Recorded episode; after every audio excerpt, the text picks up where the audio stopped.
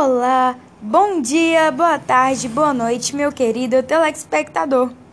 Hoje, no desafio literário da matéria de português, eu vou falar um pouco sobre o livro que eu li.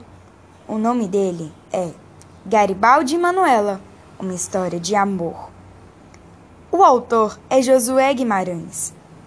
Esse livro, gente, ele conta uma história de amor entre Manuela e Giuseppe Garibaldi um italiano revolucionário, que no auge da Revolução Farroupilha lutava muito mais pelo amor de Manuela do que para se tornar um nome histórico no Brasil. No momento onde o desejo de que o Rio Grande do Sul fosse uma república independente, os corações apaixonados dos dois desejavam muito mais. Gente, e foi nesse clima de guerra que o amor dos dois se fortalece, pois apesar de Garibaldi ser o braço direito do comandante da Revolução Farroupilha, que no caso é o Bento, Manuela é a sobrinha adorada de Bento Gonçalves. Ele não aceitava aquela união, pois a qualquer momento a sobrinha poderia ser viúva, solitária e infeliz, de um homem que tinha como ideal revolucionar por onde passasse. E mesmo ele sendo correspondido, elevador por Maria Manuela, que é a mãe da moça Manuela, a pedido de Bento, a crer que Manuela se casará com Joaquim, filho de Bento Gonçalves.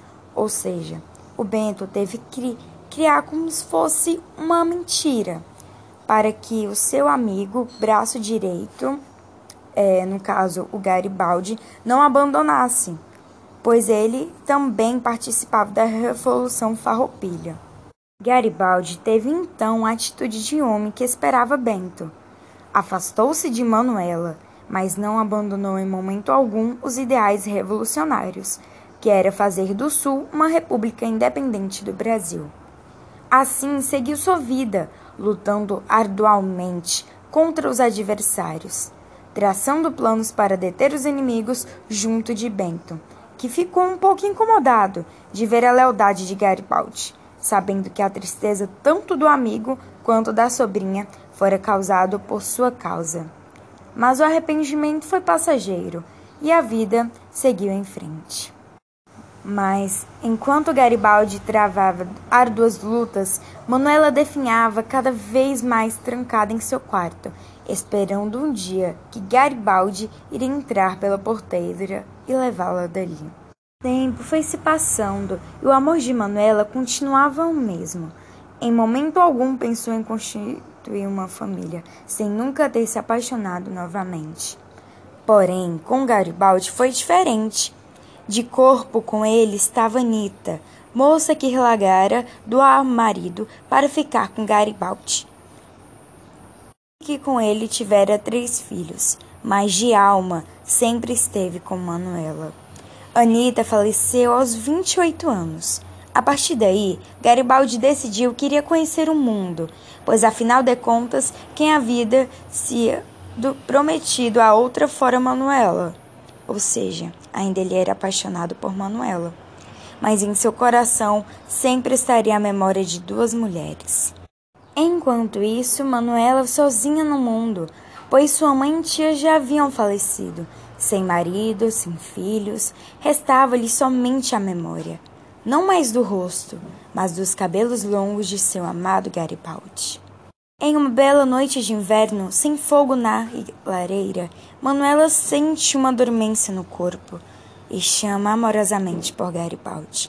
Quando vê uma luz entrando pelas janelas que ela jamais abriu, sente a presença de Garibaldi e pede para que ele nunca mais abandone ela. Galera, esse não é exatamente o fim da história. Se vocês quiserem saber o fim mesmo, leiam um livro. Eu super recomendo para quem é fã de romances trágicos. Porém, ainda, gente, o podcast não acabou. Após esse breve resumo, eu vou convidar uma convidada muito especial para falar conosco sobre o que ela achou do livro. Ela também leu esse livro. E ela é a minha mãe, Elisângela. Boa tarde, Elisângela. Boa tarde, Isadora. Então, Elisângela, o que você achou do livro? E para você, qual foi a pior parte? Eu, pessoalmente, Isadora, adoro um romance trágico. Adoro. Então, eu sou muito suspeita para falar desse livro. Mas olha, ao todo eu achei um livro muito bom, bem bacana.